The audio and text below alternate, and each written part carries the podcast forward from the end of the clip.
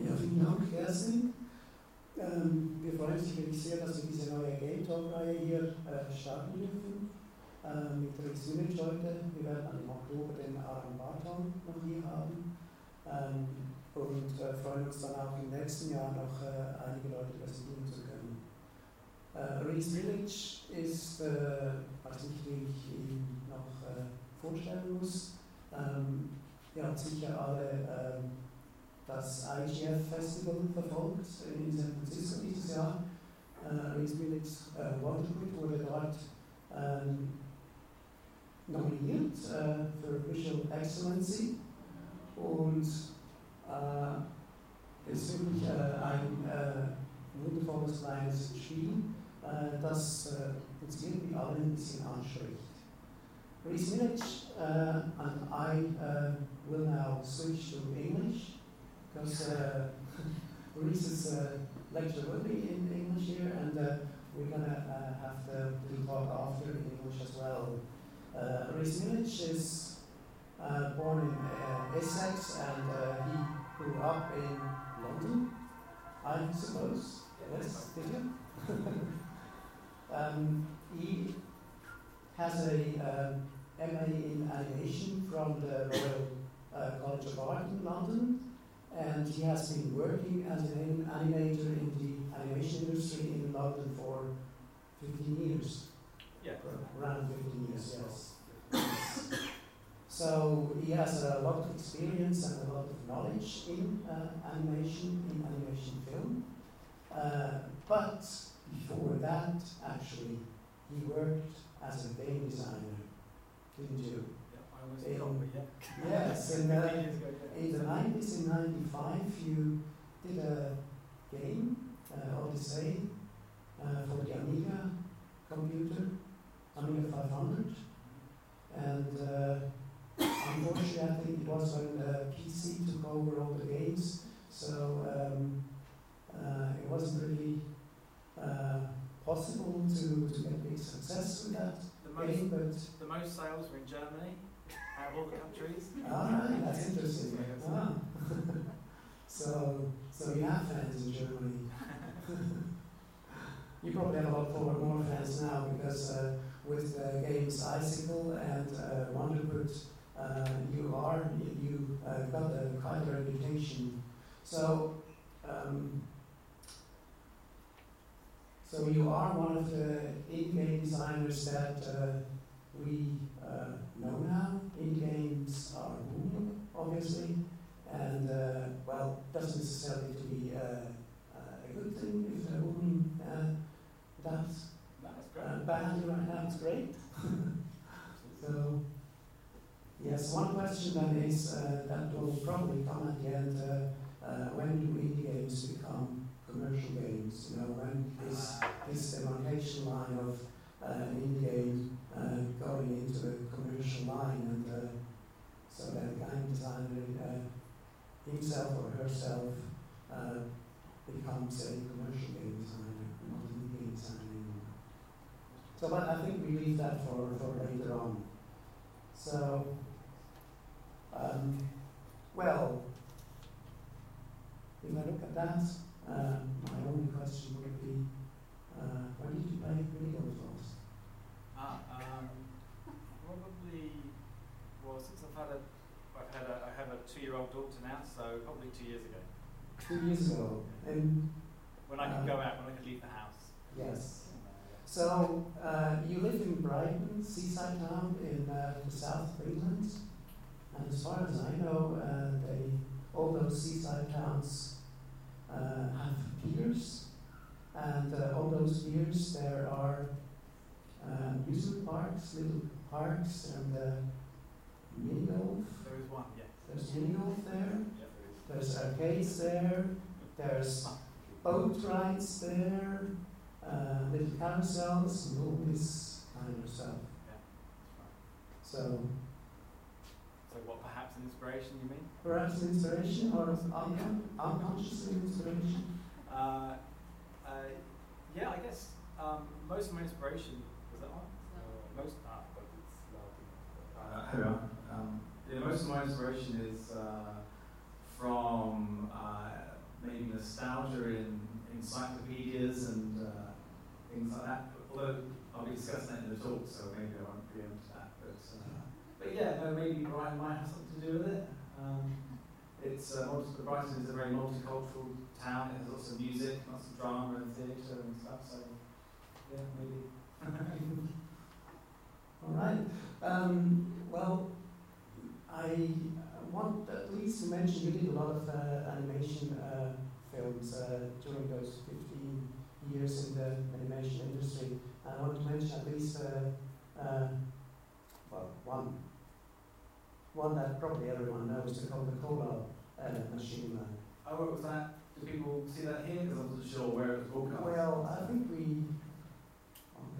Don't know if everyone knows it, but that's uh, one of the famous ones. You know, you Right, yeah. um, you uh, play on uh, the GTA theme, and Yeah, uh, uh, that's what uh, uh, is on about expectations all the time.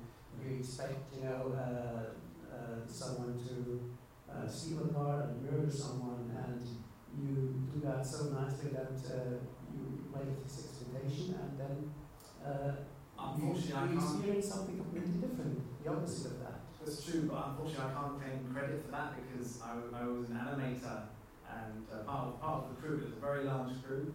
There was maybe 30 people that worked on that, so uh, but I, I, might, I, I might have been inspired by my work with the team at Nexus, but uh, that, that wasn't my personal uh, creation. I, I, I was one of the team members. But yeah, probably inspired by the game, yes. Yeah. But yeah, I was, I was the only game player out of the whole crew, or the direct, director crew. So everyone who directed it kind of hates games, so it's interesting that I was everyone going, yeah, this is great, I love, I love all this sort of stuff. But that do? So right, so you played with the game and you played with our so expectations there as well. Right, yeah. Yeah. Oh, I, I will actually have a, I have a kid with Codehad, so you can see some of that as well. All right, that's great. So I think I'll leave the stage to you Okay. for. yeah.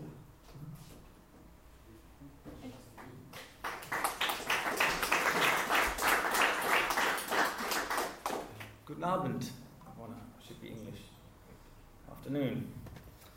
Um, right. Okay. Thanks for coming all this way over the motorway. We almost got lost on the way too. Uh, so my name's Reece Millidge. Uh, in fact, everyone's already uh, introduced me already. So, uh, but uh, the company is Damp Gnat. It's been going for four years, uh, but just recently become limited. So things have started to get a bit serious. um, but uh, uh, my focus is not just on games, but also interactive art. And um, I've done a couple of apps uh, that I actually haven't brought with me, unfortunately. Um, but uh, my passion is really with games that go back 15 years.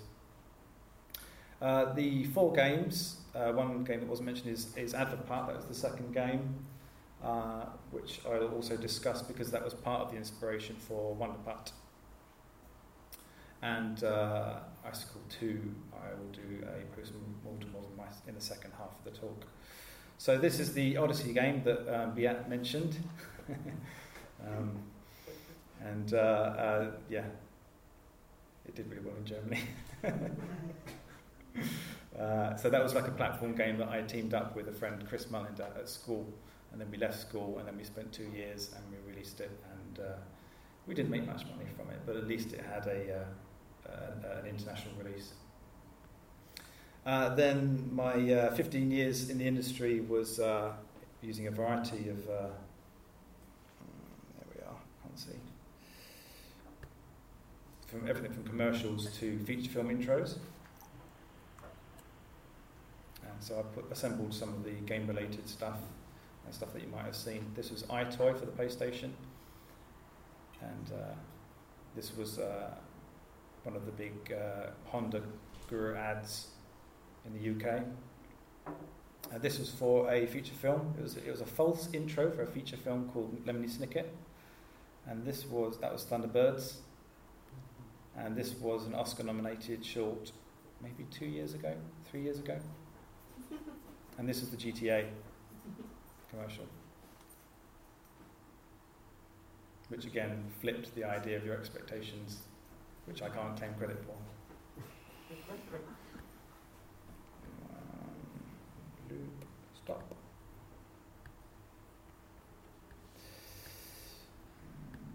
Okay, so yeah, uh, Wonderputt.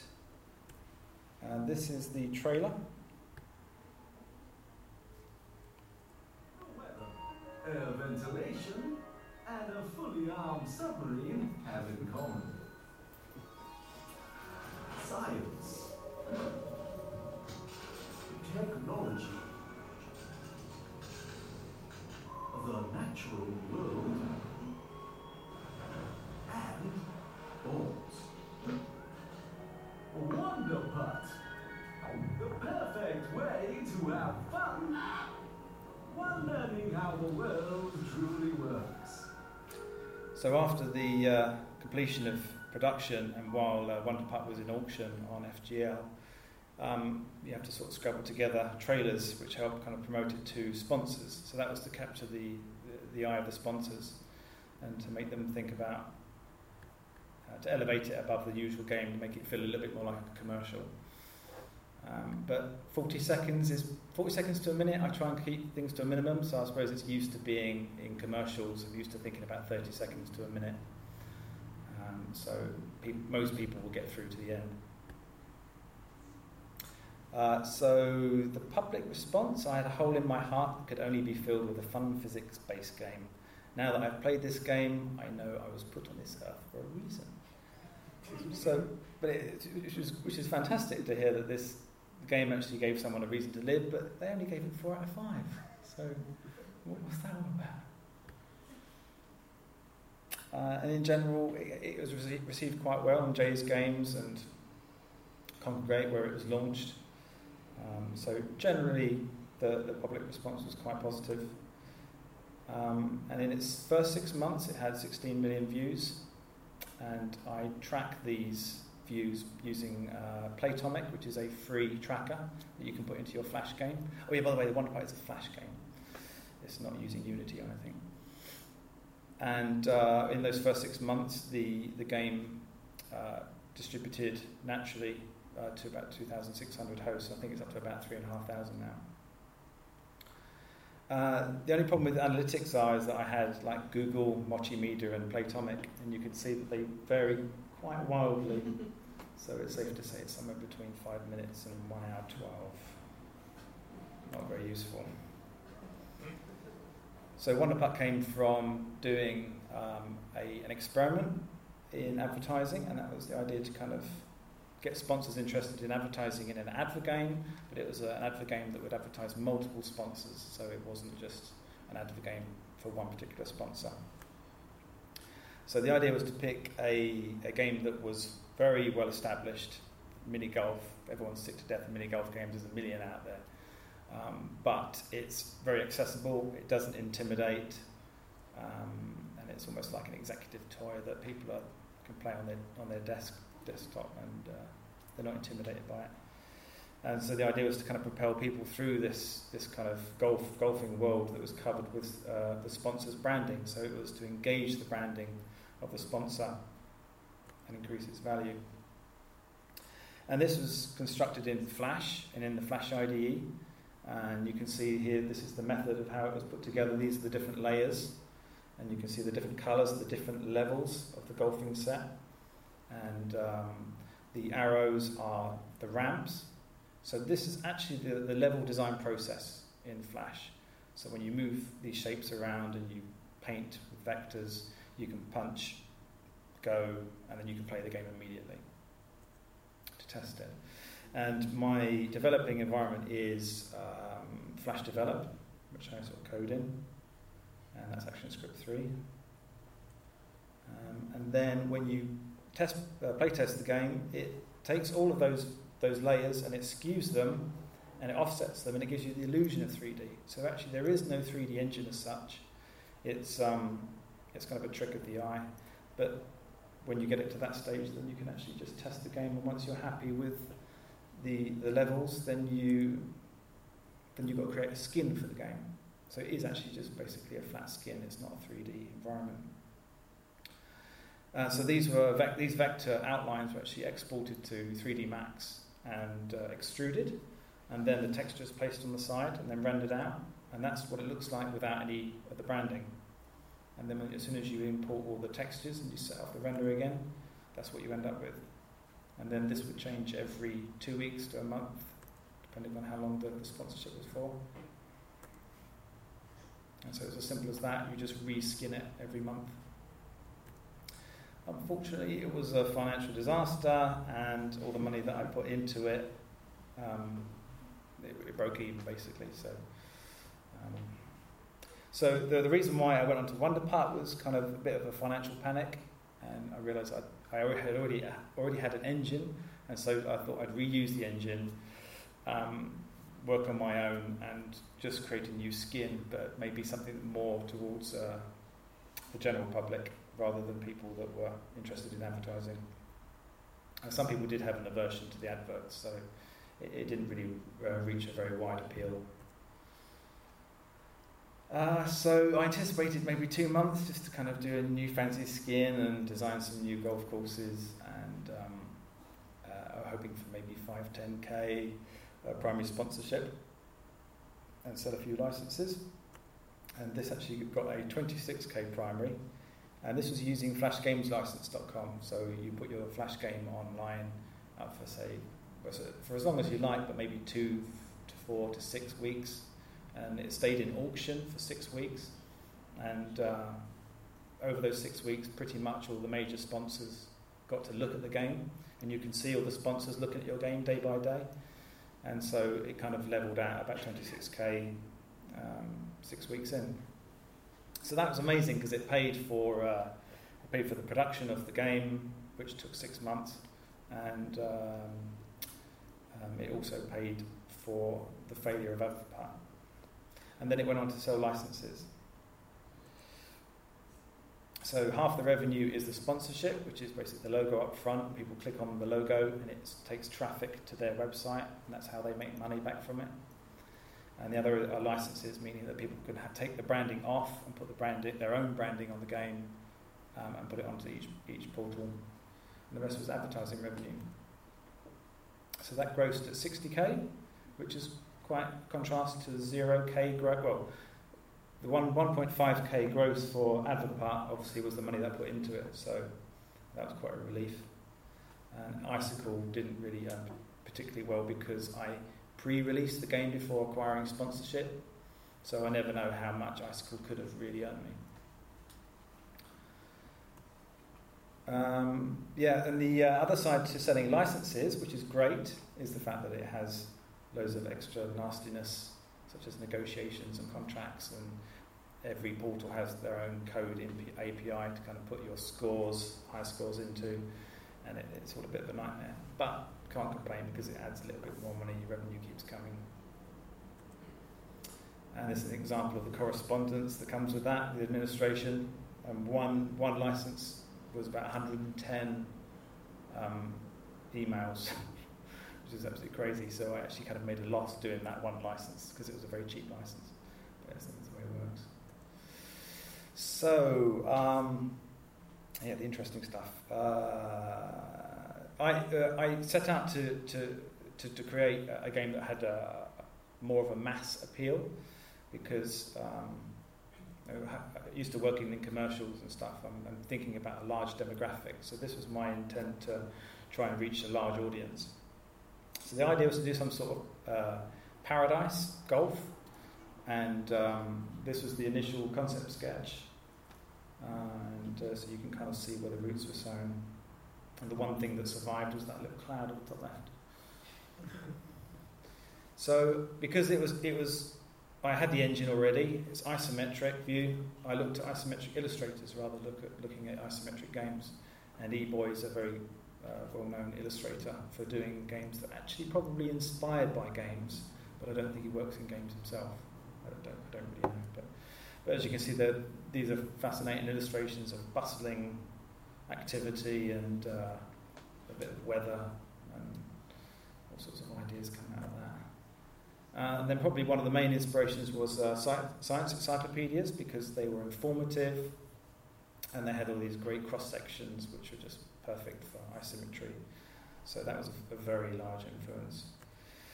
And then looking further into it, I found this illustrator called Josh Keyes, and he does these floating islands and these cross sections with animals in, in, in kind of water and earth and stuff. So he does, you'll see a lot of images like that on the left in his portfolio.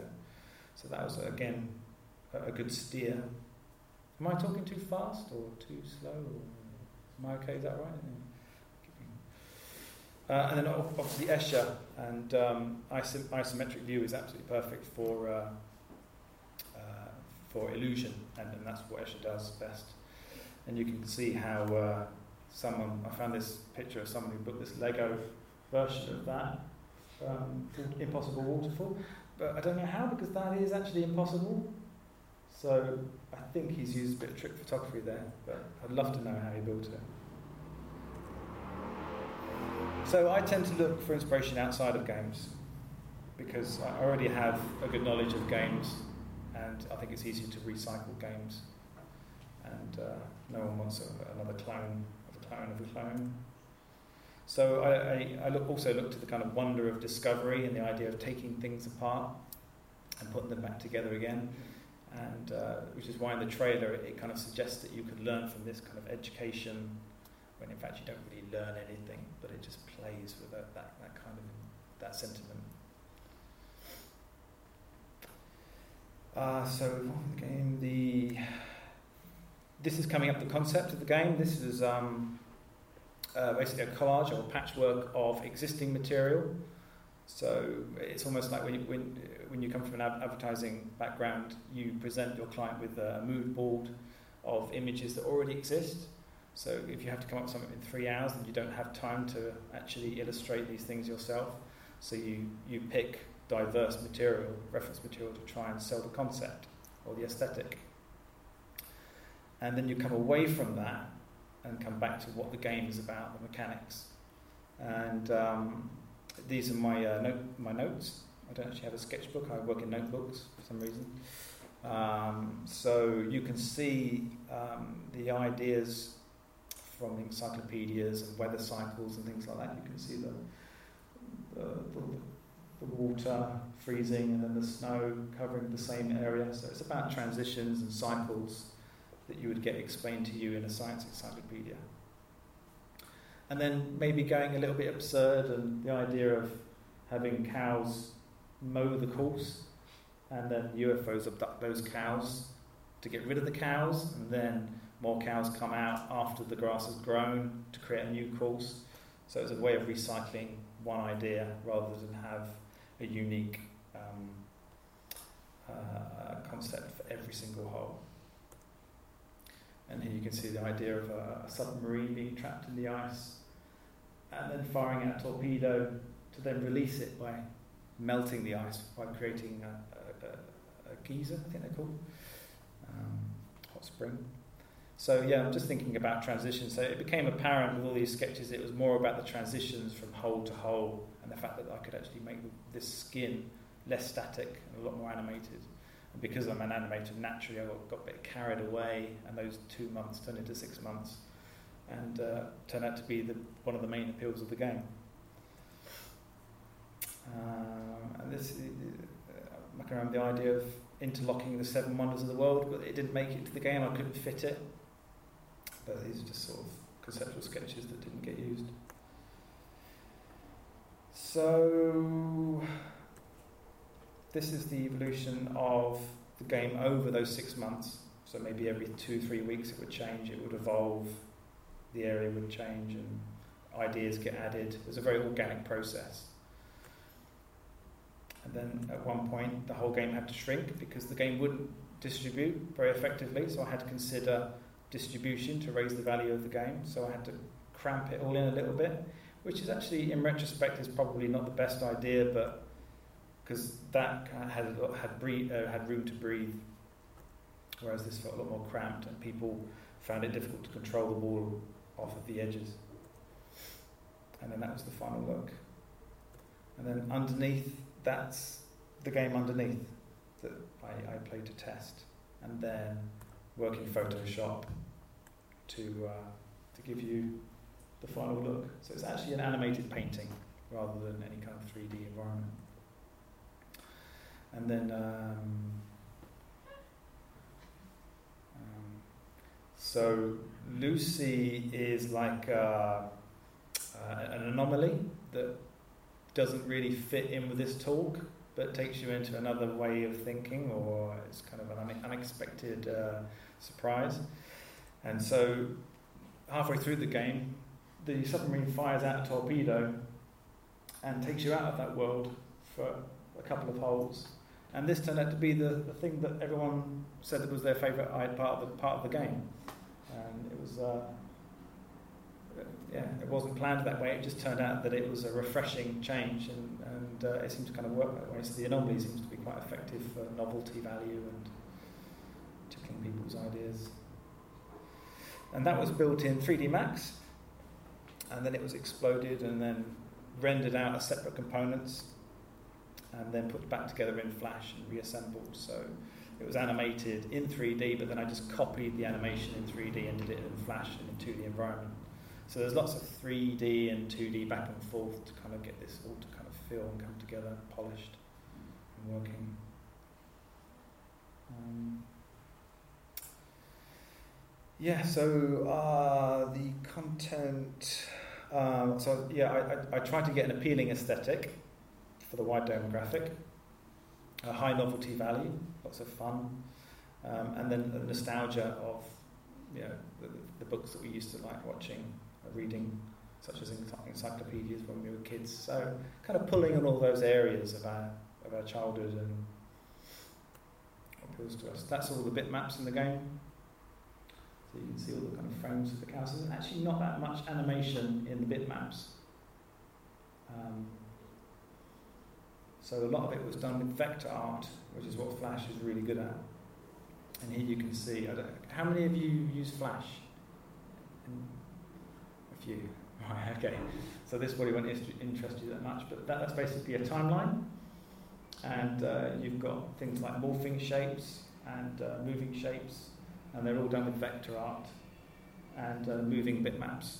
And that, all those layers are the different elements in the game and that's probably about four times the height of that if you scroll down.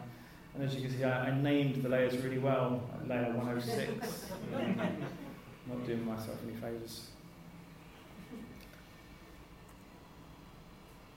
So that's a sequence I can show.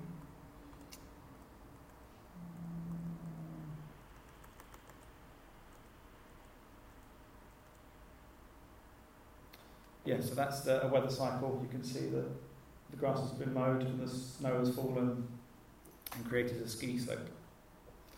And that all happens within a couple of seconds, so you don't have to wait. They're like very short um, cutscenes.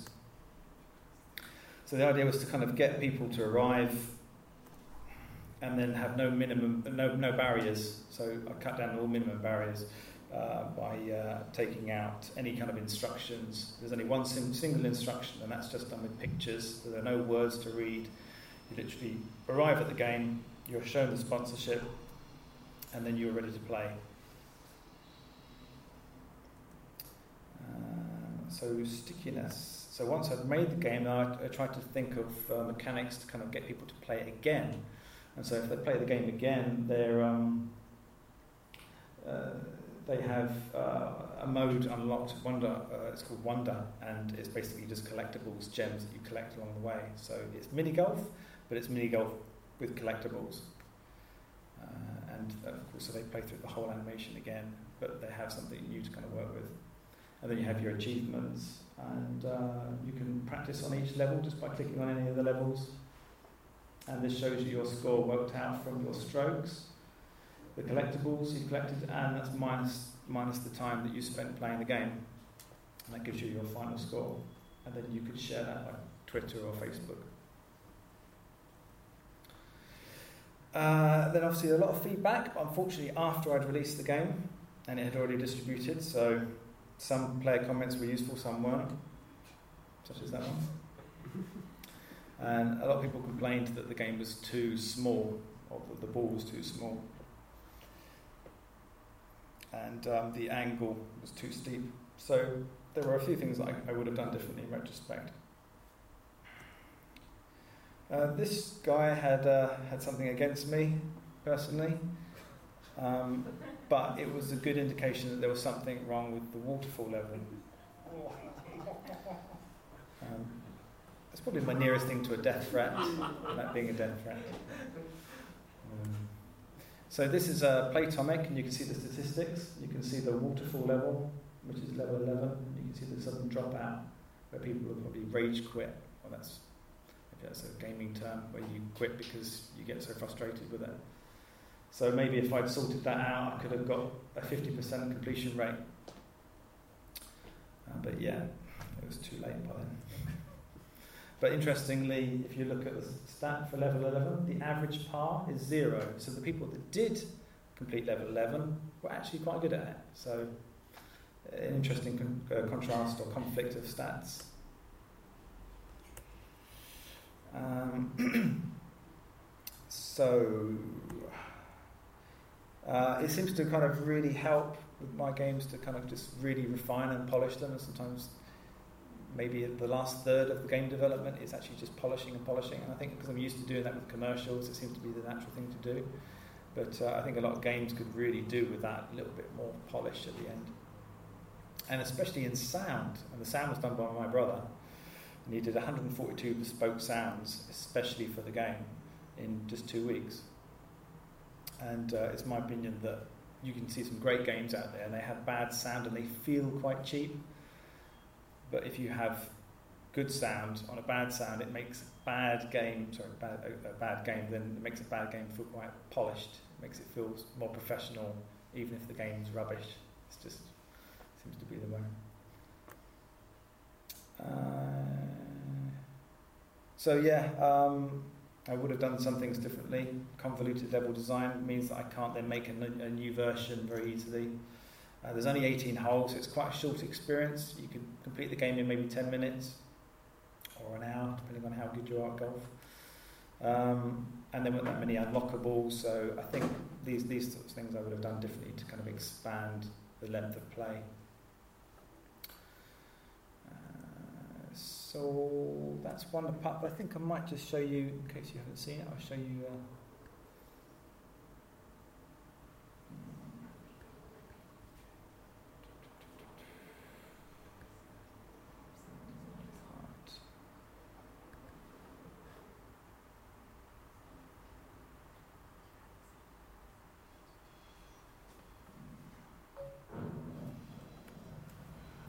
start of the game. Uh, how many of you actually played Wonderputt? Okay, so it's worth showing. So these are the new gems on the second plane.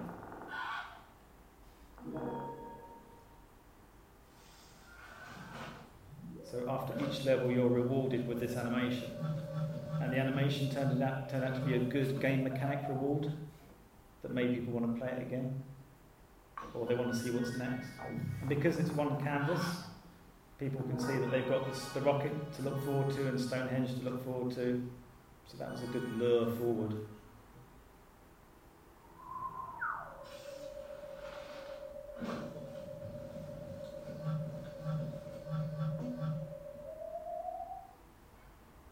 So this is a way of recycling one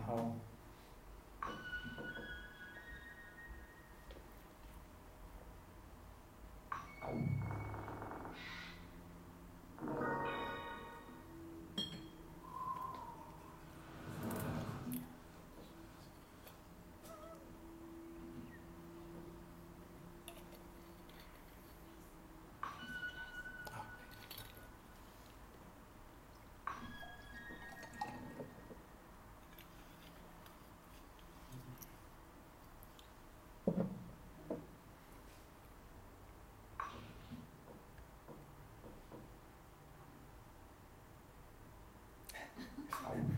shouldn't have happened. This is work in progress.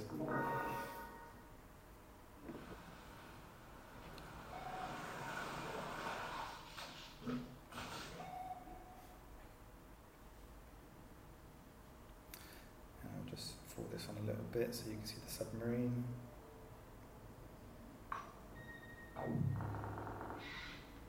So you can see a, a top torpedo hatch open up at the back of the submarine.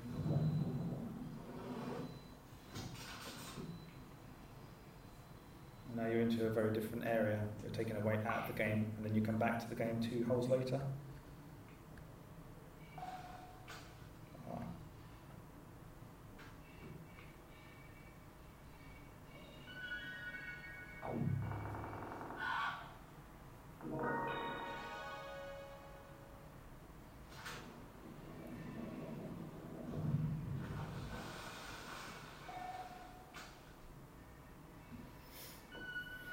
This one is uh, like skimming stones across water, like a tic tac toe, is it? I think call it the UK. Is that tic tac toe? You skim a stone across the wall. So if you don't if you don't hit the ball hard enough, then it will just sink in the water. Unfortunately, I didn't demonstrate that. Yes, I did. anyway, anyway, the game's over there if anyone wants to play later. Um, okay, so Icycle 2 uh, is a sequel to a game I did uh, two and a half years ago. And uh, this was. I'll you the, oh, no, I can't show you the trailer because it's broken. So I'll show you the game.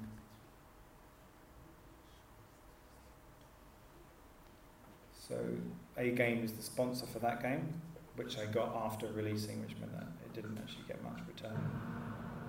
And this is the history of the Earth in a few seconds. so that's the next ice age. And this is the last survivor. And obviously he was expecting maybe an Eve if he's the Adam. And someone was driven off on a bike, so the idea is to follow this mysterious soap bubble blower.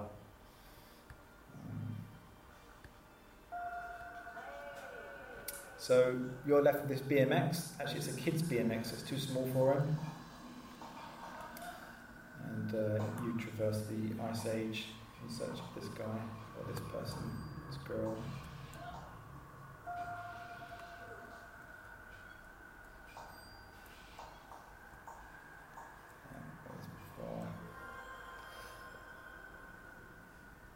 So it's basically it's a, it's a, it's a platform game, but you can't go back. So once you go forward, you've committed. And um, if you don't make a jump, then you tend to die a lot in this game. In fact, you die a lot in this game. It's very hard. Yeah, I'm not very good at my game. Quite easy. Anyway, so you get the idea. So the idea is to make a sequel out of this, to make it a lot longer. It's quite a short game, and to also bring this to uh, mobile iOS. Uh, okay, so Icycle 2, I'll just go through my influences of this of the original medium and what worked for the original and how I'm improving on that. And the interesting thing about Icycle was that it was uh, it was shaped by the medium six years ago. So uh, I, where everyone else was working with pixels because they're very fast, I decided, I decided to stick with vector art because I love the aesthetic. And uh, this took four months over four years. And because it was started six years ago, the technology was very slow, so there wasn't really much animation in the game. And uh, so I chose an apocalyptic scenario because it meant that I could freeze everything so you didn't have to move any of the background. And so I chose a frozen setting, and if I had, if it was the apocalypse, then there might be only one person left, and so then I had a lone character. So I only had one, one character to worry about on the screen, no enemies, no animation, and Flash could handle it, like in those days. And then obviously I was a bit busy with commercials and stuff, and four years later I decided to kind of try and finish the game, and Flash was a lot faster, so uh, so then I could put a lot more uh, animation in the end of the game, and that's kind of where it got quite exciting, where things were kind of falling, falling around him. There was moving animation, moving, moving backgrounds. Uh, so yeah, um, and I was uh, really focused on getting a nice uh, color scheme. And obviously, some of the obvious influences are certain propaganda posters, very striking bold colors, suited flash vector art very well, and obviously the, uh, the theme. And Charlie Harper was a strong influence. He, he's, um, he, he, I think the bulk of his work was in sort of 50s, 60s, and he does these absolutely amazing illustrations with very minimal colour, very minimal shapes, very geometric shapes. And of course, uh, vector art is perfect for that.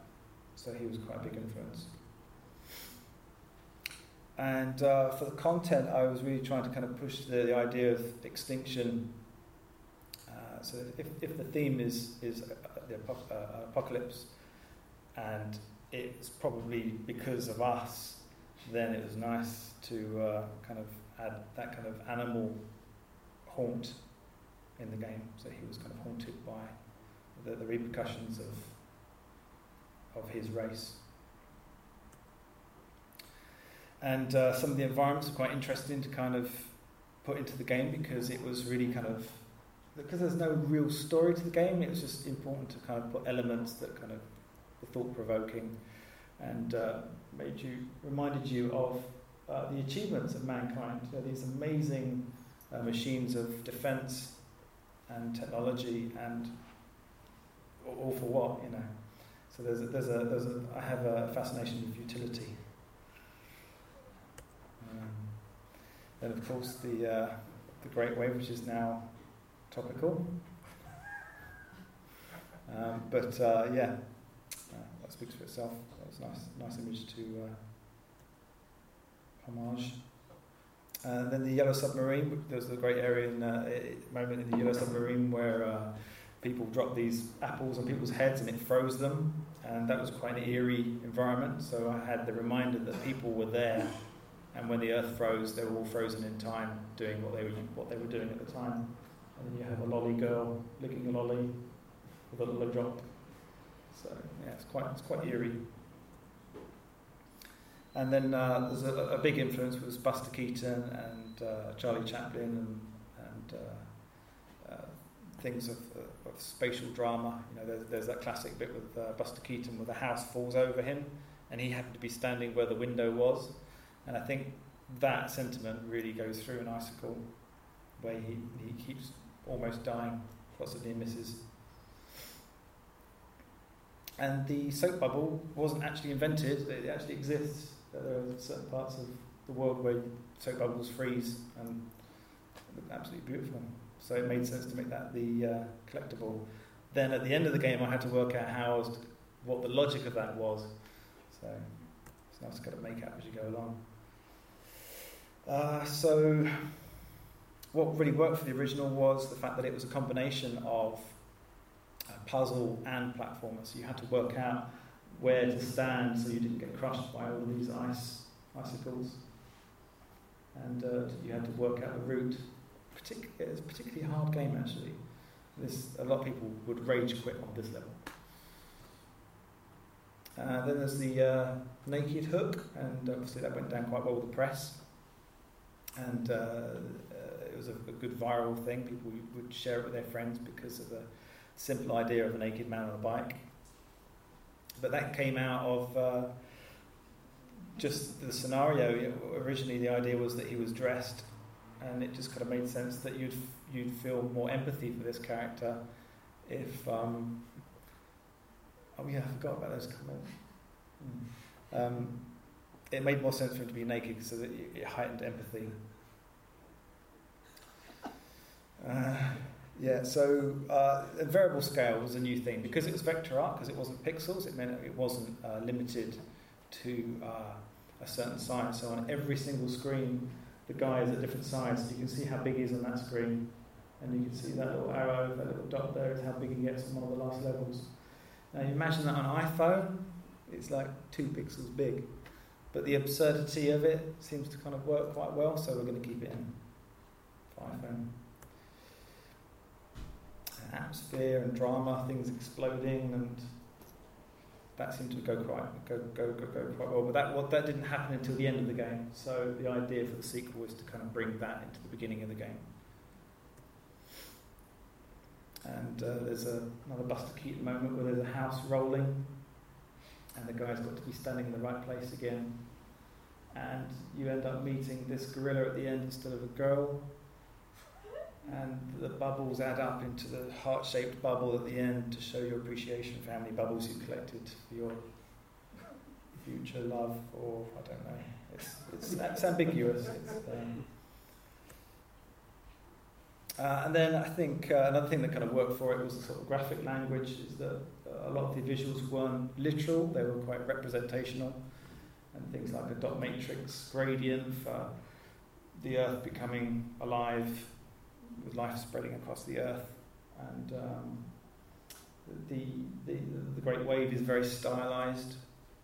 And I think that kind of worked quite well because of the vectors and the idea of breaking uh, the reality uh, where things can't flow. Obviously, those, those ice bubbles would fall to Earth, but the idea that things freeze in time, you can take that as a theme and then make that a new reality where there is no gravity for, for everything that's frozen.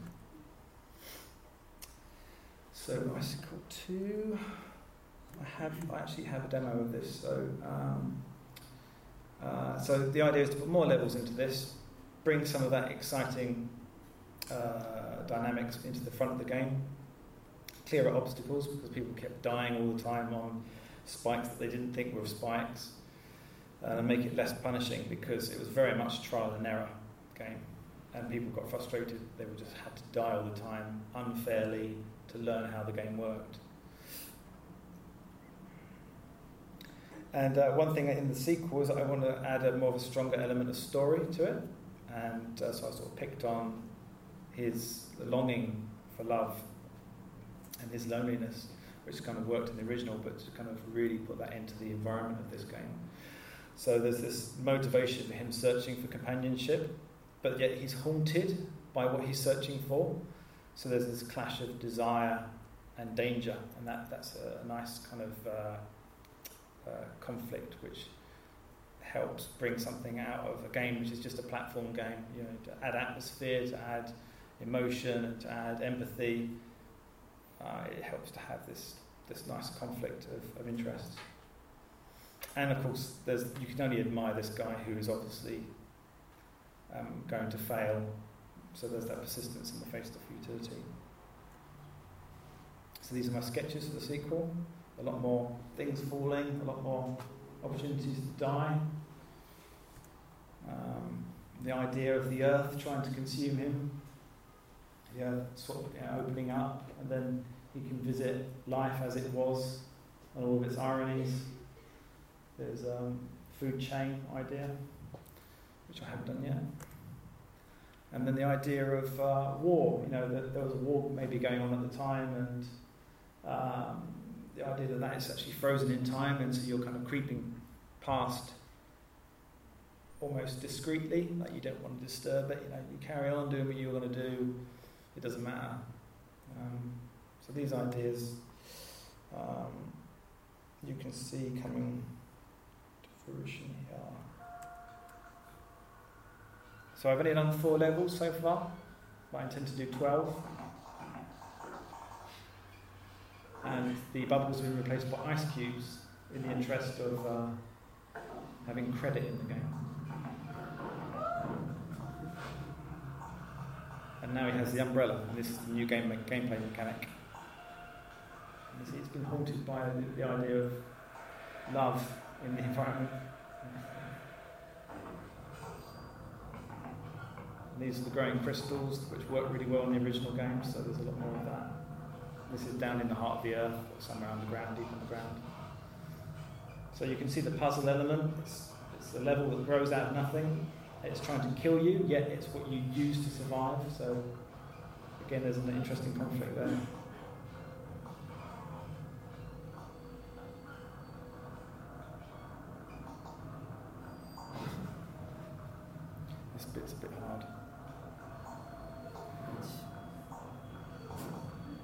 So if you, I've played this before.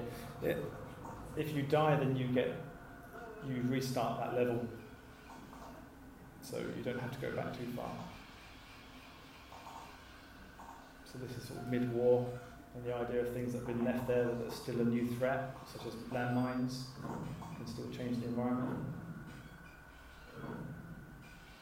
Some of the graphics is work in progress. It's a bit too messy.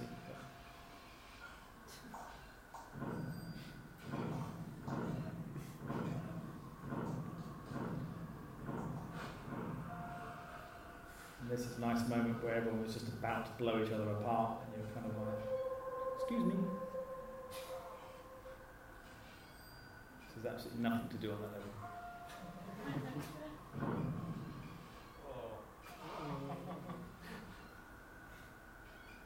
So yeah, you've got to think about that one. Then uh, at one point he gets concussed, and then you're in a dream level. And this is obviously an ode, a homage to Magritte.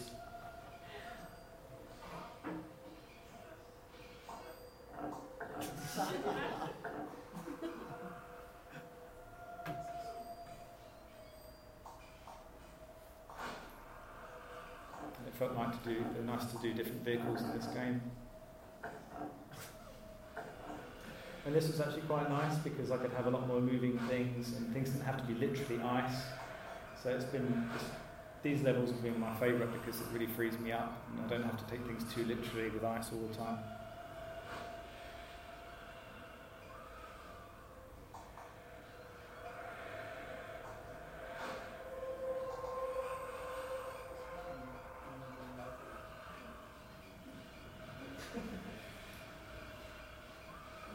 So you can see he down the frustration of not being able to get, quite get what he wants. And I, I cut it here, I'm afraid, because I don't want to ruin it for you when you play the game in August. Sorry about that. So this is the shop where you now, where in the original game you, you were rewarded with a scarf if you completed the game. So every time you completed the game, you were rewarded with a new piece of clothing. And that really worked. It was an afterthought, but it really worked, and it made people want to collect every item. And so that seemed to suit the, uh, the, the idea of doing in-app purchases. So the game could eventually be released free, and uh, you, if you want to, if you want to uh, to earn the ice, then you can play the game, or if you want to cheat, then you can pay for the currency. So trying to strike a balance between basically you, you, can get everything in the game by just playing the game, or you can cheat by by paying for it.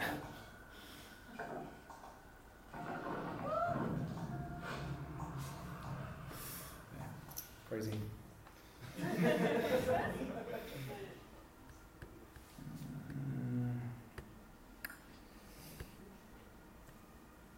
So, um, adapting this for iPhone, we've obviously got to think about ways of making it so it's controllable with the three buttons. So, we're going to have those zones that don't destroy the, the imagery too much. So, that's an experiment. And I've decided to go with a mobile publisher um, to help me uh, work out how to do in app purchases and a shop. So, the shop has been a sort of collaboration between me and Chillingo. Um, and they've been really good to go with because they they're sort of I'm not I don't have my ear to the ground with games the game industry as much as they do. Obviously they, they're aware of the shifting trends, so it's it's um, I'm, I'm, a lot of time I'm following the advice of my producer, and so far it's been really good, really good, uh, really good decision. So that kind of wraps it up, um, and uh, I think it's um, it's a nice thing to I think it's wise to make the game you want to play rather than the game you want to make. I think a lot of developers get themselves into a mess if they're concentrating on the technique they want to harness or anything. Yeah, so I think it's a good guide to kind of think, yeah, I really want to play this at the end. Um, it's just ironic that you become your own worst playtester because you get too good at it too quickly. So um, that's why I give my mum a call. Um, yeah, th- oh, there, there are some Icycle 2 badges available back. Uh, any questions? I think that's me, yeah.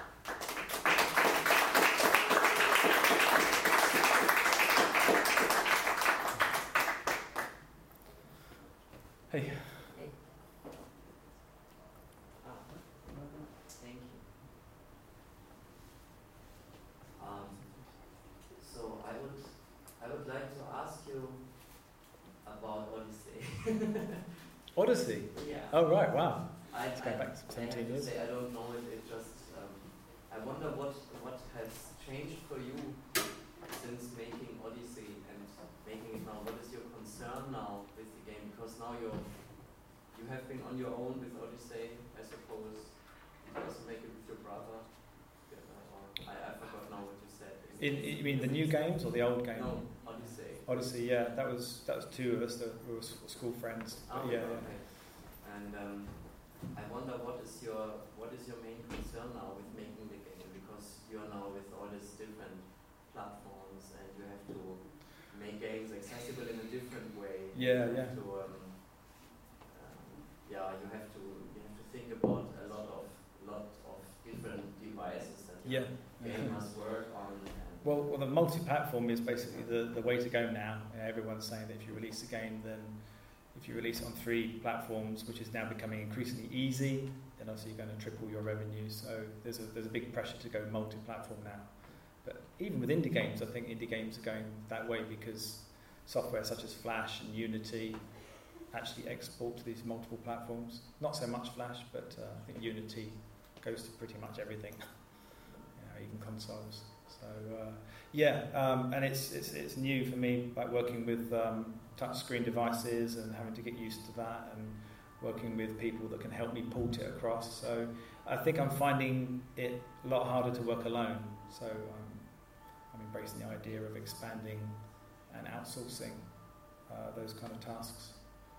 Yeah, but um, I'm I'm interested in what do you what do you feel is the material you're working with when you are targeting five platforms. At the same Right. time, is there something like uh, what, what what do you feel is your working material? Because if you work for the Amiga, you know this Yeah. is this is it. You you know what screens people have. You know what input devices. Yeah, yeah, absolutely, yeah. everything, and you can control Well- every aspect. Well, Android is uh, a bit of, a, bit of uh, a worry, a bit of a concern because there are so many different ratios of screens. Sometimes they're quite wide screens, sometimes they're quite fat. So I'm having to think ahead by creating. Well, a lot of the illustrations are a lot higher than that. So the iPad actually is fatter than that, and um, I, I think I might have to kind of widen it as well. So I'm having to think ahead a little bit, but it's fair to say that I'm making up as I go along a little bit and because Icycle wasn't done for iOS, but um, I'm making I'm making it easier for myself to kind of adapt to those. So does that answer your question, or what ahead? I think that. So shall we move to the? Yeah, yeah. You want to see in the middle or? No, not definitely not in the middle. You want to see on the right or on the left? Um, either way, I don't mind. Well, I'd actually like you to elaborate a bit on that uh, last uh, sentence here, uh, the slogan. Uh, so you want uh, uh, make a game that you want to play. Ah, yeah, yeah, yeah. So- yeah. Sorry, I didn't explain that very well, did I? Um, Well, because you, we don't all want to play the same game, so Yeah. I suppose that's that's a bit of a selfish uh, idea, but I suppose if um, if you're if you're making a game, I, I think if you're making a game that you don't like, then you're not necessarily qualified to make it because you can't have um, a tangible. Uh, you're not connected to that game because I mean I, I know that you've got with playtesters that love that game, but I think if you're going to make a game you know nothing about, and you don't have a love for that game.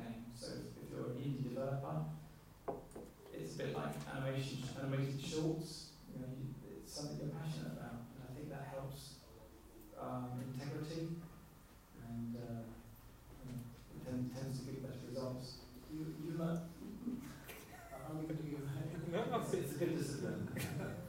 You, you, you like to see your uh, charming figures in the games uh, die a lot then? Because um, if you go through those uh, Icycle levels, uh, you lot. You know, Yeah, your uh, little cycler uh, dies all over again and screams and uh, Yeah, he gets frozen and uh, yeah. I know what I mean. Am I masochistic? What's I that? didn't want to say that, but um, Yeah, um, maybe, no, no, I just think it's, um, I, I like empathy. I think uh, in, in films where um, even like James Bond, he gets beaten around a lot and you have more empathy for his thing. He's not Superman. So I think it's a good balance of, of, of uh, uh, vulnerability and admiring their ability to get through um, futile obstacles. Yeah, I think that goes across animation, film, or media, really, anything storytelling. And that tends to attract me, victimizing them. I ask this because um, uh, Feigner in these games makes uh, a lot of the fun. Yeah, yeah. Uh, at least to me it does. Yeah, it frustrates a lot of, of the casual game, the current casual gamer. They just they, they don't want to fail. They want to just constantly just be rewarded. And uh, yeah, that's not really my personal taste. But uh, I'm trying to make Icycle two easier because it really was quite punishing. So I'm trying to make the punishment um, not too severe. So it's quite hard still, but it's not as punishing. So there'll be less rage quit, or, or you'll you'll be able to find the opportunity to uh, uh, skip a level by cheating, buying cheats. So uh, Icycle 1 was a little bit the 80s game, and Yeah, uh, Icycle 2 is 2005 because in the 80s, perhaps for the game, are not game, were not uh, the games in the 80s, there you die often and it's hard. So that was the thing in the 80s, you're? There wasn't that much there. Or No, there was so much that uh, it's, Yeah. it's hard. Yeah. the frustration level was very high, and people uh, accepted to die. Yeah, well, I guess that, those are my inspirations. I was inspired by games when I was a kid, and that's kind of what, what how I was brought up. So maybe that wasn't a conscious decision; it was just something. It was my environment. So, uh, yeah. no, no, not mine yet, but you know, my, game, my gaming environment. Um, yeah. I wasn't beaten as a child, as I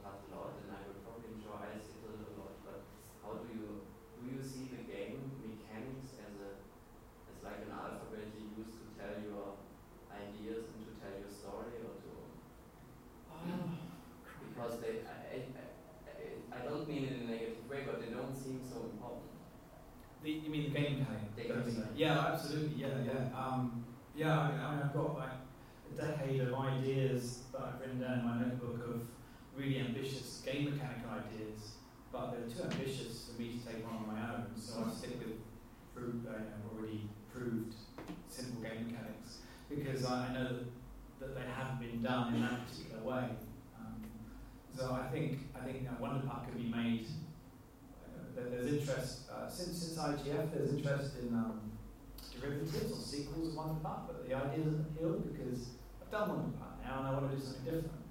But they're confident that um, that, that, that will appeal uh, Wonderputt 2, so it's, I'm trying to kind of find a way of making it but completely different.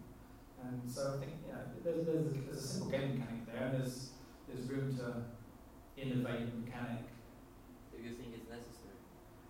Uh, yeah, I think.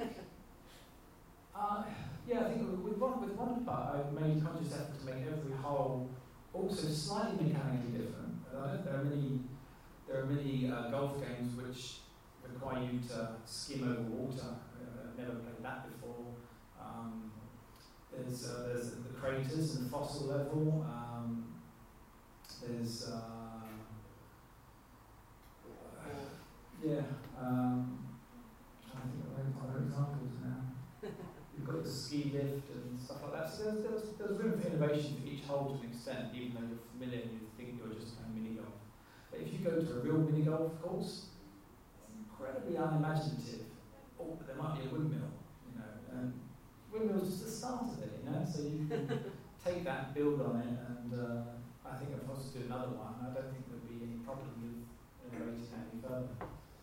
Um, there is a, a big difference between the uh, Adlerput and the Wonderputt, isn't there? And uh, um, isn't uh, the biggest uh, difference uh, the storytelling you're doing Yeah, in, uh, in the Wonderputt?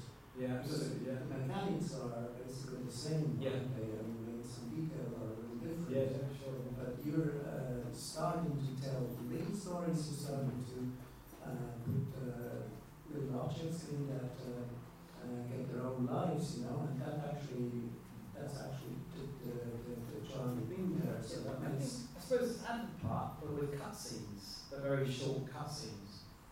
So I don't think there's any, anything interesting about that, but I, I guess as you say, that those animations go a long way. They kind of boost the experience, or as you suggested, maybe hide the experience a little bit. You know, you, you integrated it into the animation and the narrative, and you you think you're playing something new, but actually underneath it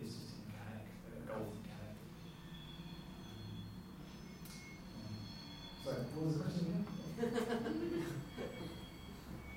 uh, well, it, was, you know, the, the big difference between the other and the one Yeah. that uh, I was wondering if that's uh, me. Yeah, It absolutely. be.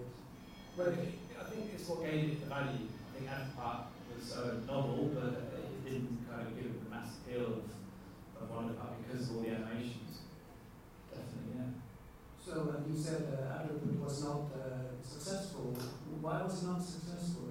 Uh, you mean from a business point of view? I, well, Yeah. I, I think it's uh, it's hard to say really, but I think it's because of advertising contamination. So a sponsor won't want to sponsor something if they don't know who they're going to be sponsoring next to. So you have like McDonald's and fish and chips. McDonald's wouldn't want to be advertised next to the fish and chips store. So so yeah, I, maybe in retrospect I should have worked with the marketing team to to secure sponsors knowing who they're going to be advertising with. Maybe not, because you would have never made Wonder Part if it would have been. Yeah, no, exactly. Yeah, so it's uh, it's, yeah, it's a blessing. Yeah. How important is the feedback for you? As if you look at your animation career, then I think you don't have too much feedback from people. And if, Yeah, if you look, as it was a classical mass media, and how you use, for example, Wonderputt, you know where people get out of the game, Yeah. how much they love. So is it important for you to know what your customers Yeah, well, I have maybe a dozen playtesters each game, so they're really important in shaping in shaping the game. Um, but frustratingly so, depends on who I choose to playtest. And like I say, if you played it once, if you use a playtester, so if your mum plays plays the game, and they and she's experienced it once, then you've kind of used that asset up almost because she, she has new expectations that you need to kind of simulate uh, fresh players by picking a new playtester. So there's a skill in staggering your playtesters, I guess. Um, uh, but unfortunately, a lot of my stats come through from millions of players, and that's useful stuff. By then, the games are distributed. So I think uh, it's a shame that that, that, that's what supports the derivative business model. I think people make a game and then they make a sequel because they've learned from, from it. But if I could uh, release it and secure it so it doesn't distribute, then I have the chance to improve the game through feedback and uh, statistics. But you won't make any money if you don't. Yeah, but uh, what do you think if you see uh, that 20 million people, let's say 15 million people played your game? What do I think? Yeah, is this like, oh god?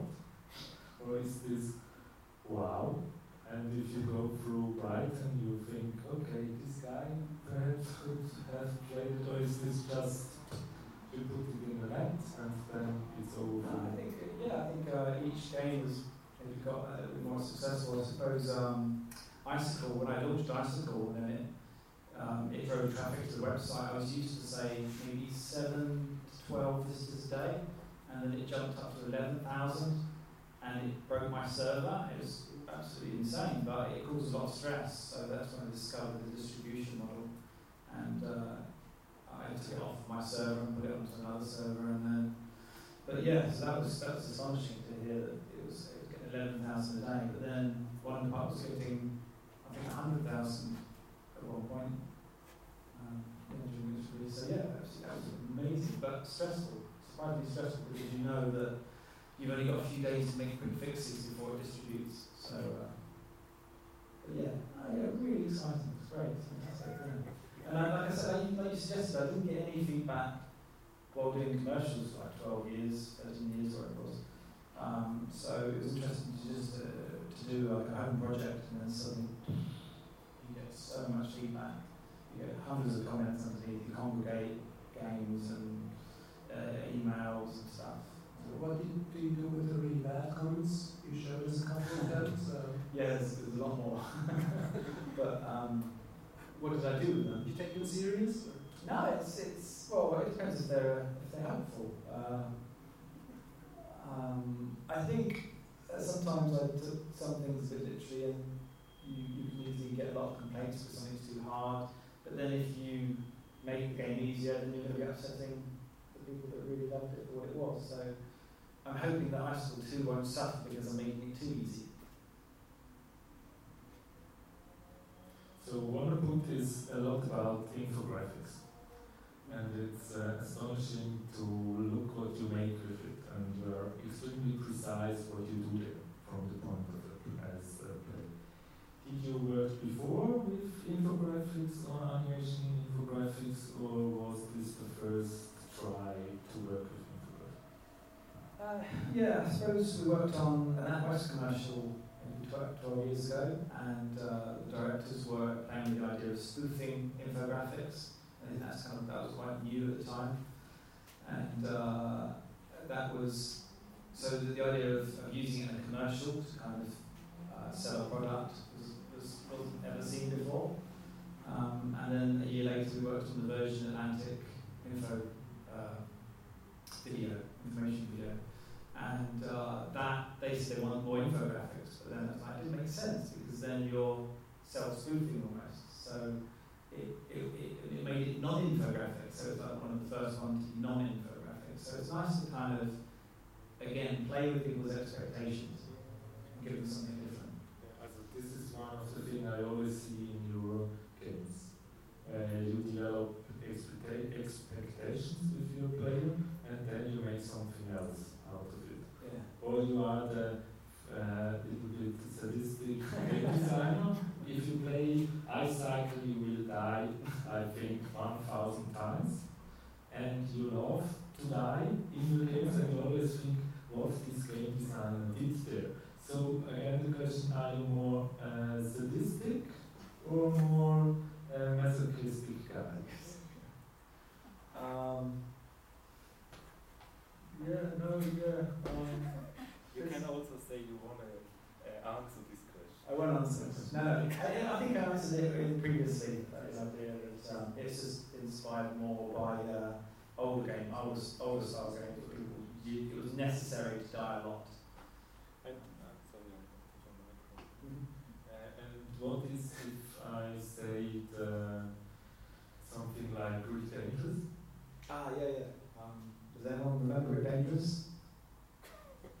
Two people. yeah, exactly. That that that that started off with a ball rolling after you in the style of Indiana Jones, a big concrete ball, and so there was a time challenge, and it was it was like a different start to a platform game where you immediately like, oh, what's going on here, and then you die and you realise you've got to run away from it. So there was a process of discovery. I think games are nice to discover as you go along. Um, whereas a lot of casual gamers, they want everything spelled out for you um, to begin with. But yeah, it's good to explore games. Games are a process, playing games process of, discovery. Uh, money, I think, because, because Icycle didn't really earn any money, uh, and that part didn't earn me any money, and then I, uh, I struck a publishing deal for Icycle 1, and I thought, brilliant, I'm guaranteed some money to pay off my debts and stay afloat and keep doing this full time. So, um, but Wonderputt had to be finished first, and then it took more than two months. Or two months, Wonderputt, then straight onto Icycle to earn me some money. I didn't think Wonderputt would earn me much, Wonderputt would earn me any money. So it's, it was, I suppose over the last four or five years, it's, it's been like losing money every year and then trying to keep afloat, and then Wonderputt basically saved my bacon um, and allowed me to continue full time. Uh, so Icycle 2, I, you know, I, I'm, passionate about it, but I, it's an idea from something I did when I was 10 years old 12 years old. I did like an Amiga, know remember the Amos, uh, it was called Amos, the Amiga was a Visual Basic, and um, I did Icycle then, it was called Motorman. And so these are ancient ideas I would really like to get out of the way and move on to something new. Um, yeah, that's why I'm doing Icycle too. So um, there, there is a, you know, Wonderput uh, is a sort of an easy game. Uh, I think that's what Jeremy said uh, as well now. So you actually uh, have a flow there and you get through quite quickly and without that much frustration Yeah. or no frustration at all. Uh, sometimes you may not, uh, uh, um, you, you may not get that hold in, uh, in two or three uh, strokes, but You uh, can't die. you can't have, it doesn't matter, it doesn't matter at all. And it's different than in Icycle. So, um, what made you uh, do uh, the, the game that easily in, in Wonderputt? Well, Wonderputt was literally just making something out of Anthrop, and Anthrop was just making something that everyone could play.